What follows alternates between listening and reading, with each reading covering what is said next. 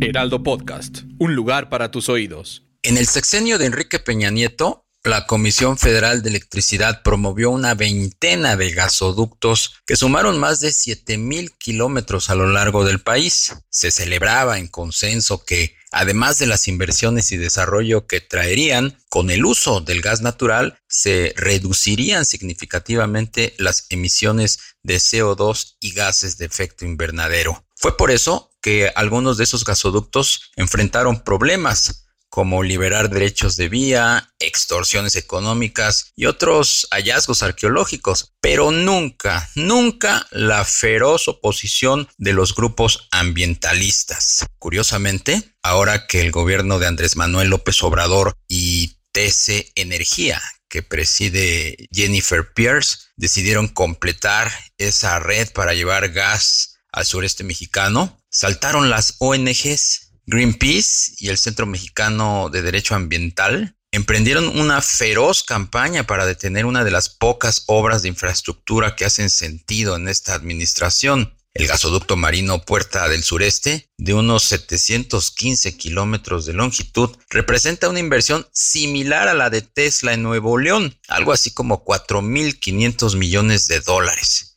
Conectará el ducto marino sur de Texas-Tuxpan, permitiendo a los estados de Veracruz, Tabasco y a toda la península de Yucatán acceder al gas natural más barato del mundo. ¿Qué motiva el cambio de postura de las ONGs? Quizás el enfado por los agravios del tren Maya, los accidentes de petróleos mexicanos o porque su financiamiento proviene de fondos extranjeros que dictan su agenda. Lo cierto es que Greenpeace, que lidera Gustavo Ampugnani, y el SEMDA, que lleva a Gustavo Alanís, hoy acusan lo que no hicieron con los primeros 7000 kilómetros de Peña Nieto. De pronto, el gas natural es el diablo. Y es que alegan desde posibles daños a los arrecifes de coral veracruzano hasta el aumento en la dependencia energética de Estados Unidos, un discurso más geopolítico que ambiental. Y vaya, han recurrido hasta al paladar de los veracruzanos, acusando una amenaza para los tacos de pescado empapelado con hoja santa de acuyo.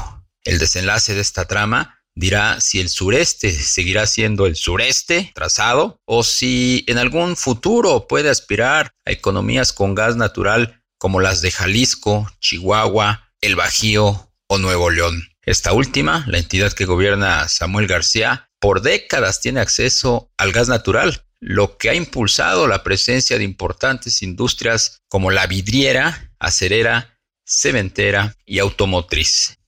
La administradora de fondos de capital privado especializados en el sector inmobiliario, Vertex Real Estate, está atravesando un complejo proceso legal. Y es que el gobierno de Nayarit, vía la Fiscalía General del Estado, le clausuró los trabajos de su complejo turístico de lujo que se estaba construyendo en la zona de Bahía de Banderas desde 2019, derivado de las continuas denuncias de los pobladores que refieren bloqueos a la libre circulación.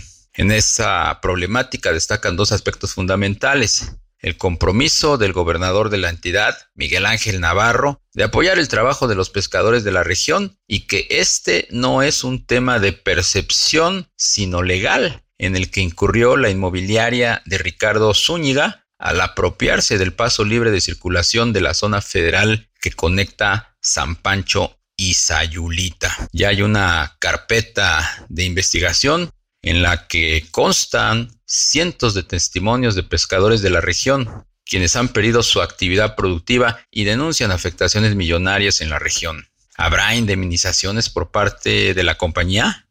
Vertex Real Estate cotiza en la Bolsa Mexicana de Valores desde 2011 y ha participado en más de 100 transacciones inmobiliarias por un valor superior a los 6.800 millones de dólares. Con estas acciones resultará muy difícil convencer a nuevos inversionistas, y es que las malas prácticas pesan.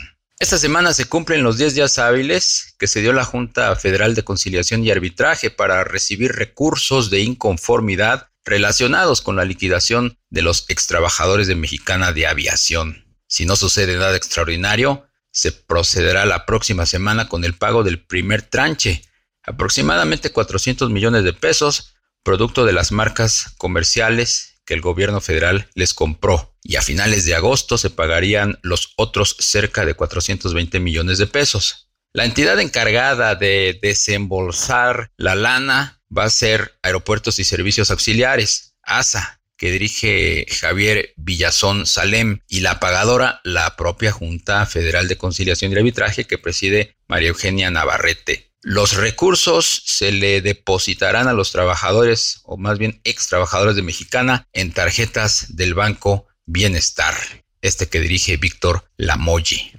Fíjese que hay cierta preocupación entre los concesionarios privados de autopistas de peajes tras de que el gobierno de Guerrero, que maneja Evelyn Salgado, expropiara el viaducto Punta Diamante de Acapulco.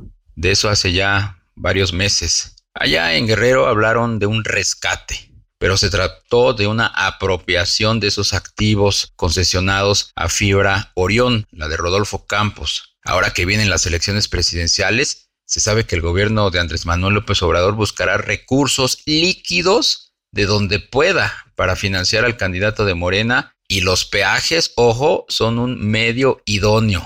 Operadores de esos eh, autopistas privadas, apunte a Pinfra de David Peñalosa, RCO de Demetrio Sodi Cortés, Coconal de Héctor Ovalle, Vice de Santiago Villanueva, Hermes de Carlos Hank Rong, Aleática de David Díaz, Mota Engil de Joao Parreiro, Omega de Jorge Melgarejo, Marnos de Nicolás Mariscal e Ideal del mismísimo Carlos Slim.